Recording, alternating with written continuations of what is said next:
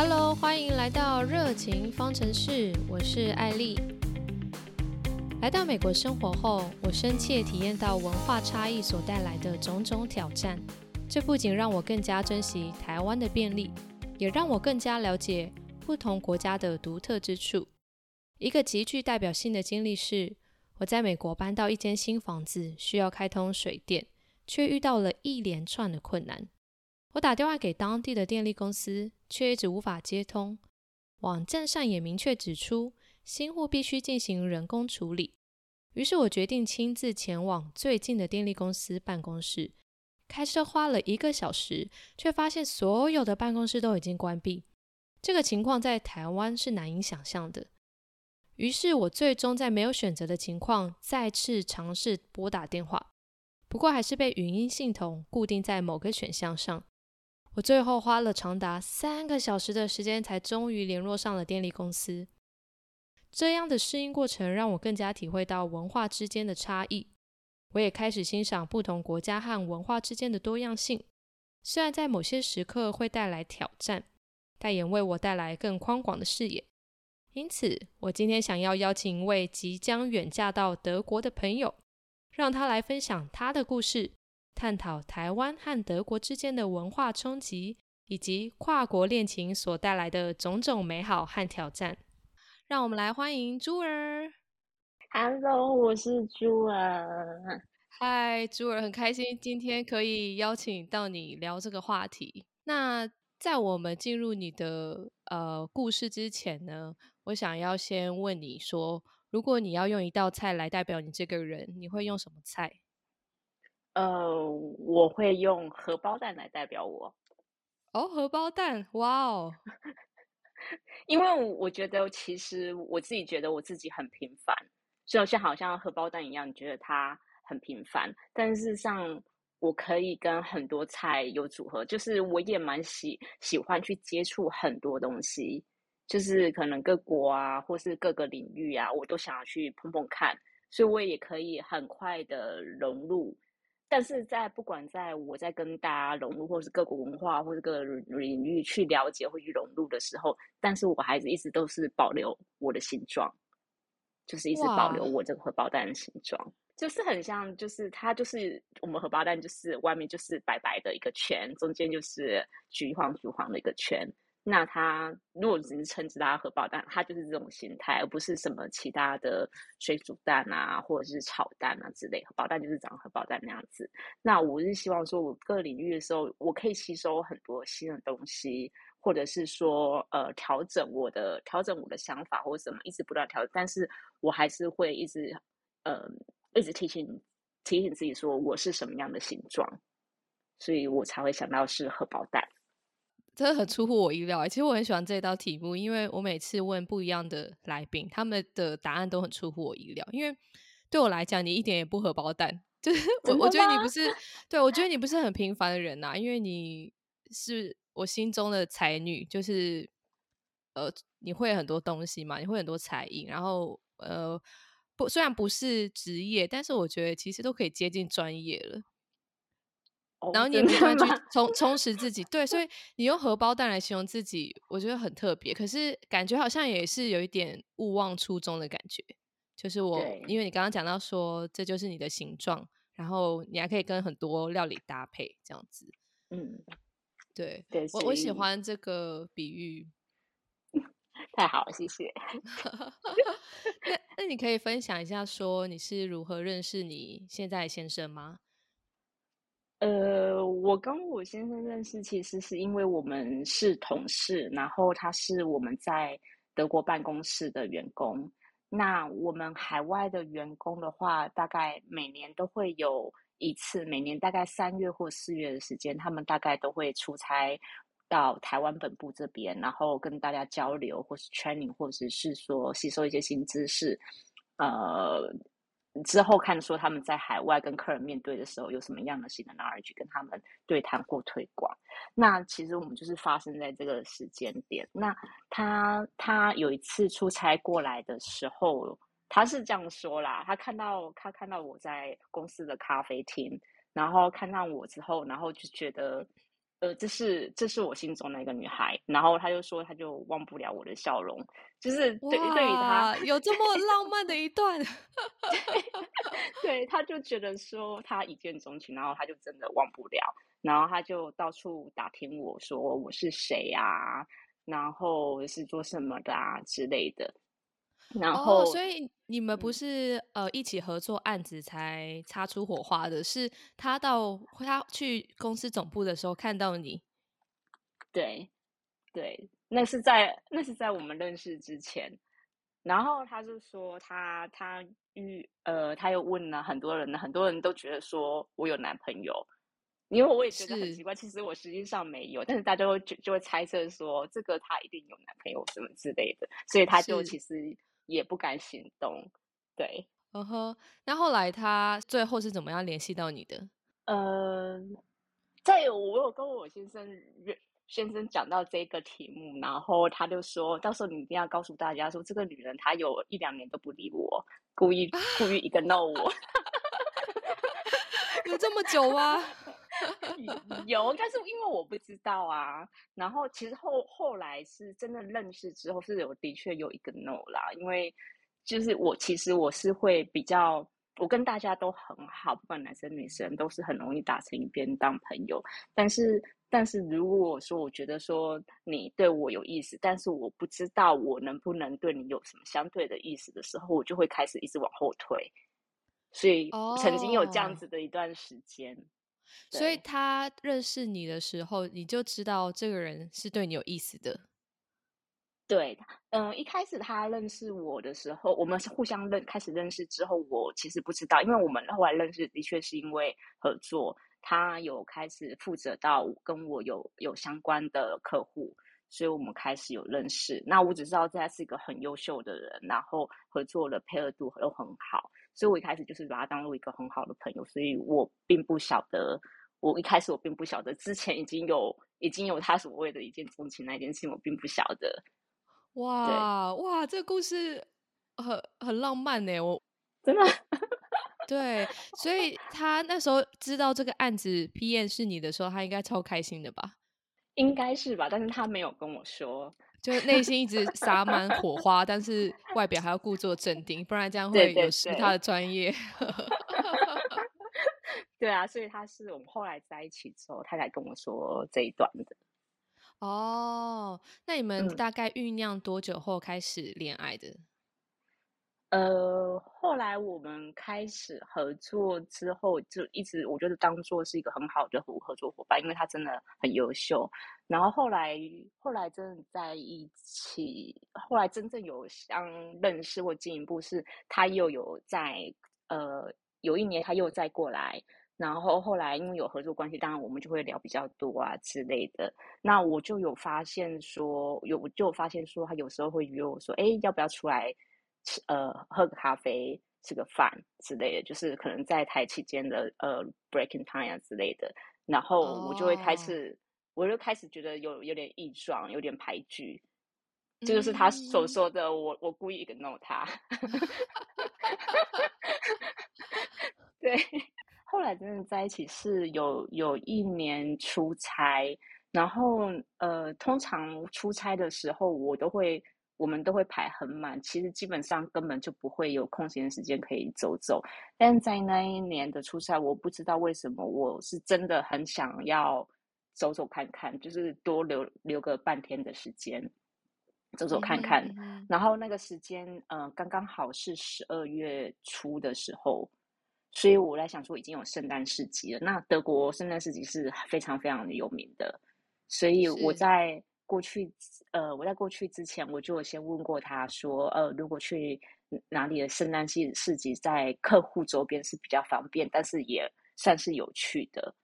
对。然后他就介绍我一两个圣诞市集，然后他也知道我的比较喜喜欢是比较可能 local 啊，比较不会说是太过观光客去的地方之类的，所以他介绍我。那呃，就是在那个时间点，呃，在跟客户开完会的。呃，最后一天早上会议之后，我下午我下午就出发了，然后我就是坐坐火车啊，然后然后就是到那个圣诞市集，那回来的时候，他有他有呃，我们有留好我们彼此的 line，基本上德国不用 line 的，但是他就后来他就 install，然后后来呃，在他有承诺，我就说他会他会载我回家，就是载我回宿舍，因为毕竟那也有一段距离，所以其实是在回程的时候，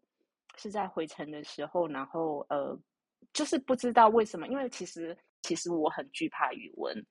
所以，我其实，在我我一直都很惧怕跟外国人打交道，因为我我自己觉得我语文非常差，所以才也才会有那时候那时候他呃，其实他他那时候约我并是很 gentle 的，并没有有侵略性或是怎么样，但是我还是排拒，因为觉得他好像喜欢我，然后但是他是外国人，是我非常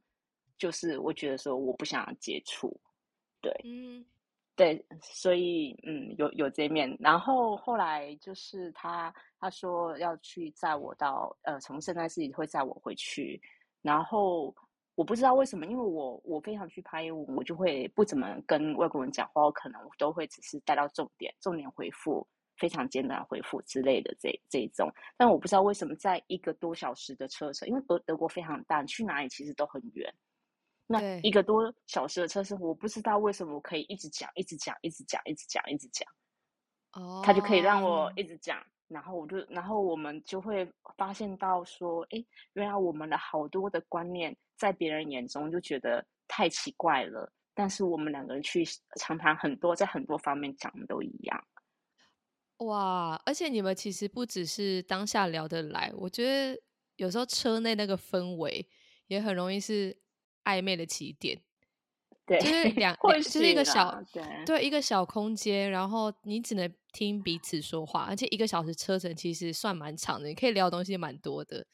对。然后你会发现，哎，你可以做你自己，然后他又让你很自在。就以你刚刚前面说，如果你是一个不太喜欢用外语跟别人聊天的话，这我觉得有点他在那时候卸下你的心房，对他完全卸下我心房，然后就是聊。而且甚至能彼此感应到非常的舒服，跟彼此的想法很接近啊，理念很接近这一些的，甚至比一个本国人讲讲，就是我们本国的语言都还能聊得更舒服。他他内心有没有又在开始狂喜，想说我终于 可以让对方跟我说多一点话了，而不是只是不断的 ignore 他？我觉得。我觉得他他并没有窃喜或之类，其实我觉得他应该很紧张，因为我我是事后事后他才跟我说，其实他要去接我之前，接我之前他非常 struggle，他非常就是说我为什么要答应，我为什么要去接，会不会发生什么事情，会不会被他呃冷眼相待，一个 no 什么，反正他很紧张，非常紧张，甚至还原本想要 message 我说。那那我我我那个工作赶不完，我可能过不了去。你坐什么样火车，怎样转车回来之类的。哦，哇，他竟然想放弃。对，我就说啊，你居然当初想放弃。还好家在他没有放弃。对，所以这这也要给对你们，你们就不会走到现在。这给各位听众朋友也一个启发，就是不要放弃，就先先去试了再说。对啊，对啊，所以这是一个很好的起点呐。然后后来他要在我回宿舍之前，然后他有问我说：“哎，那呃，在宿舍的嗯旁边那一个小镇有一个还蛮不错的圣诞市集，我们可以再去，你可以再去捡一枚圣诞市集。”对，所以我他有他有陪我再去走了另外一个圣诞市集。那再去走那个圣诞市集的时候，他会有。帮我介绍很多 local 人的想法，对圣诞市集的看法，然后之类的，什么食物是特别的，然后之类的，所以那时候的氛围非常非常的好。哇，我我现在听你讲这段故事，我都小鹿乱撞，因为而且圣圣国外的圣诞节是非常温馨，而且很有感觉的。所以你又逛那个圣诞市集，然后又有一个当地人，就是当时你他你已经觉得他很懂你，然后去跟你介绍当地的东西，哇，这一切真的很像童话故事。对，觉得那时候真的还蛮蛮氛围很好，甚至我我们后来聊起这一段时候，彼此都感觉就觉得说，好像那一天我们就可以牵手的感觉。可是我们那时候并那时候并没有。哦，就很甜蜜啊，就两当时的频率整个就到位了，这样子。对对。那之后你们就结婚了嘛？那你们现在结婚后的生活计划是怎么样？嗯，其实其实我们现在还在结婚之前，就是我们要先克服我们登嗯正式成为夫妻，也就是登记这件事情。我们甚至都还没有到什么所谓的宴客什么那些，我们光在前面登记这一块就很麻烦了。对，所以呃，如果讲登记完之后，如果登记完之后的话，我会先我们呃现在还是因为在德国那边比较特别，就是。嗯，对于某些国家而言，如如果某一些国家的呃你要入籍的话，并不是说你结婚之后你就有居留权，大部分国家都有，但是呃在德国的话，它会对一些国家会有限制，所以说我如果就算结婚了，我也没办法有居留权，然后我必须要先取得德文的证照。对我现在，所以呃，我在如果假设说能做好登记结婚登记之后，我就还要进行这个这个方面 process，取得德文证照之后，然后还要再去进行另外另外的取得嗯所谓他们的呃 reunit 的居留权，对，甚至甚至不会想要结婚居留，而是直接是团圆居留、依亲居留，对。但是，一亲居留跟你有呃真正的居留权的权益差别是什么？这个我我还没有真正非常 detail 的研究到。但是基本上，如果说我是一亲居留的话，嗯，我至少不用不用说我在三个月我就必须要赶出去，因为我现在目前过去的话，就是只能用观光居留的话，就是居留权就只有三个月。只能在那边三个月，然后你就不能再继续待在那个国家。嗯哼，嗯哼。那你刚刚有提到两个嘛？一个是结婚后的居留权的问题，然后有呃，还有一个是说你们现在其实还没有办完登记的流程。嗯，这个登记流程是主要是卡在德国这边吗？对，在德国那边其实真的非常，他们的政府效率非常的慢。那当然。所谓的法国什么那边都很慢，那我我无从比较，因为我没有我没有在那边实际应付到这种情况过。但是以台湾什么事情都很方便的情况之下，真的觉得呃超级突破了我想象。因为像比如说，比如说在台湾这边其实真的很方便，就算对于他们国外过来也很方便，所以。呃，他如果说他要来过来跟我登记的话，基本上对我来说，我就是一样的东西，我就是身份证，然后还有就是呃，就是那一张结婚登记签名之类，然后就是换证，然后印章啊、戒指这些很方便。那他过来呃，他要在台湾跟我登记的话，其实他的东西也很简单，台湾这边要求很简单，就是他要需要先想好他的中文名称。然后他必须要 declare，就说这个呃，我愿意使用这个，以后在台湾我就使用这个中文，我的中文姓名是这一个。然后还有就是他必须要有他的呃，就好像很像类似我们家呃，我们台湾这边的户籍成本，就是个人户籍成本之类的。那还有就是他的单身证明，其实很简单，在台湾这边的话，我们只要进去我们的户政事务所。拿你的身份证，然后跟他讲说你要户呃你要单身户籍成本，然后跟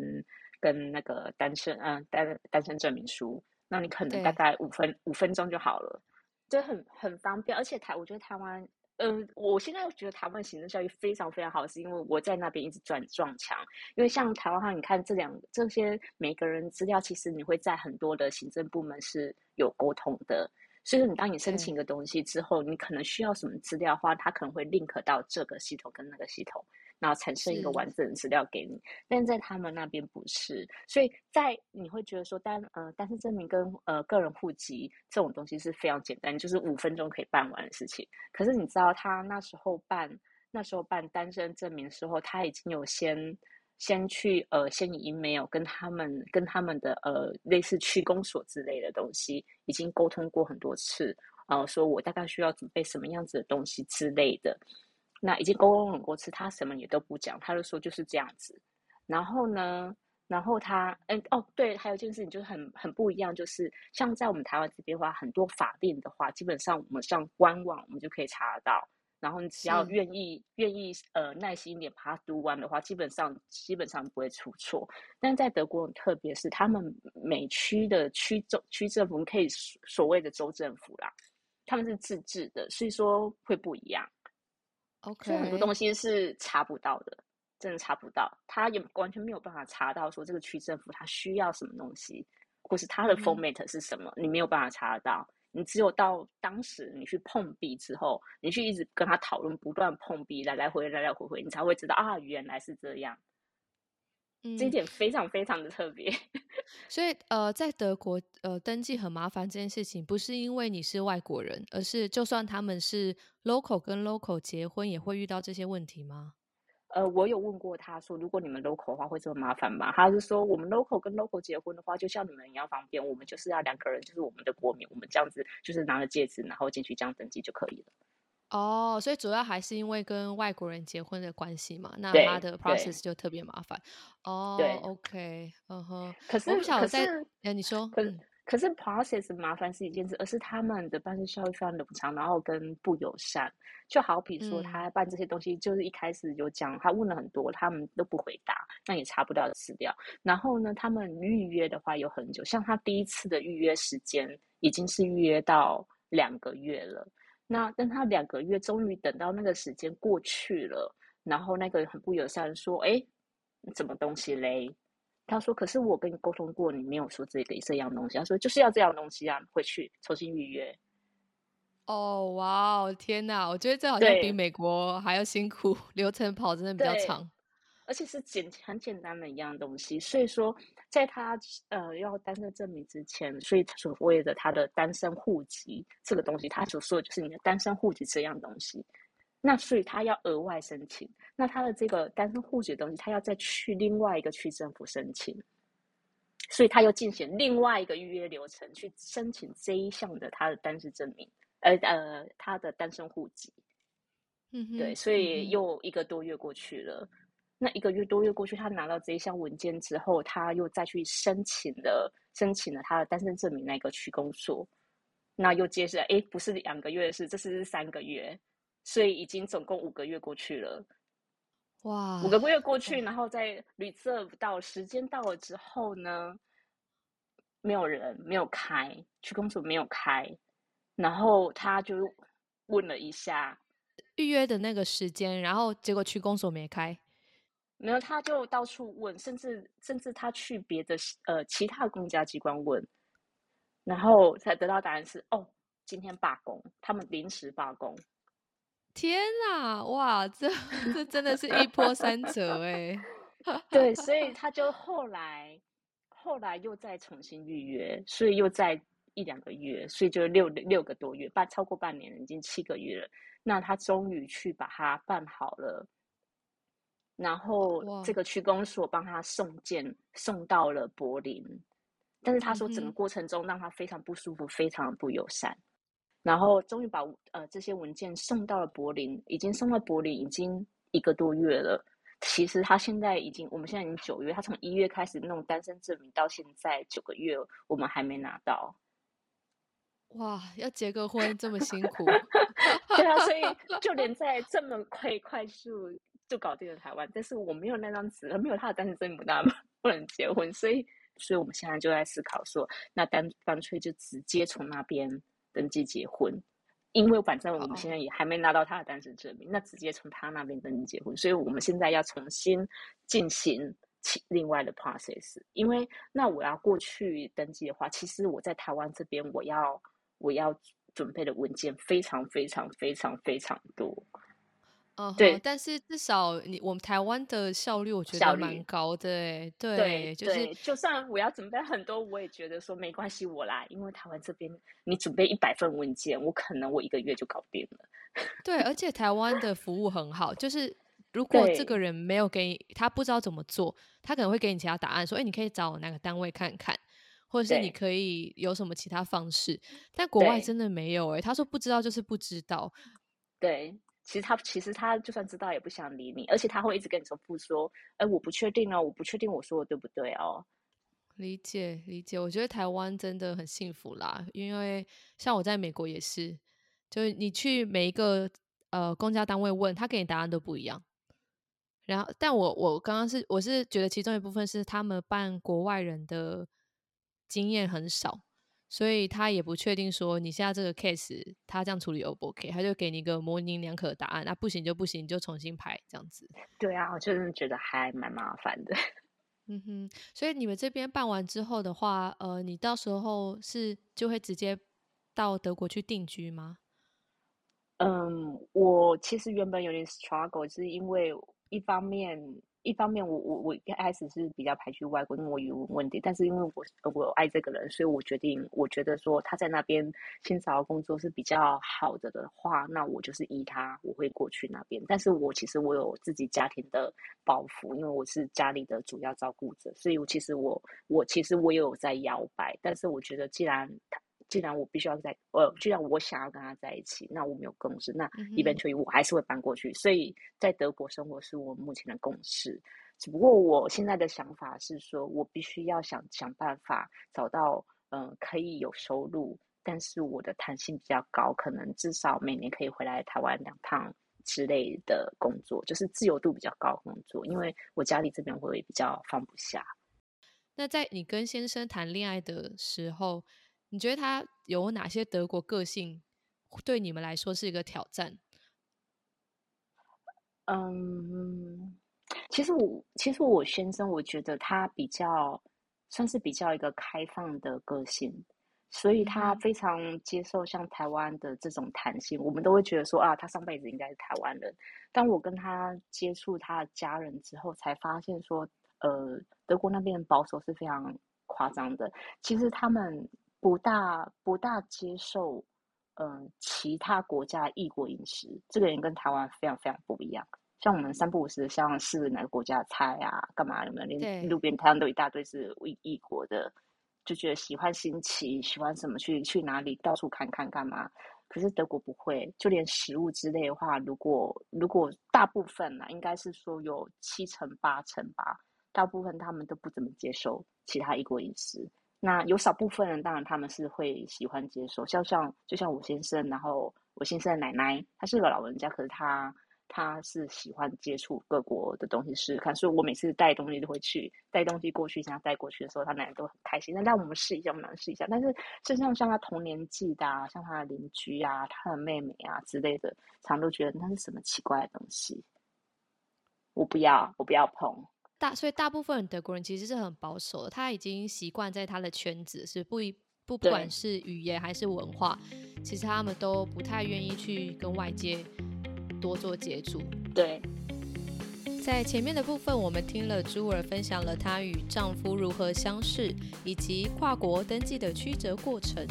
接下来，我们将继续与朱儿聊聊他在德国生活的种种经历，包括文化冲击、种族歧视，以及在异国生活中所必备的坚定决心。不过，今天的节目就先到这边喽，感谢你的收听，祝你有个美好的一天，我们下集见喽，拜拜。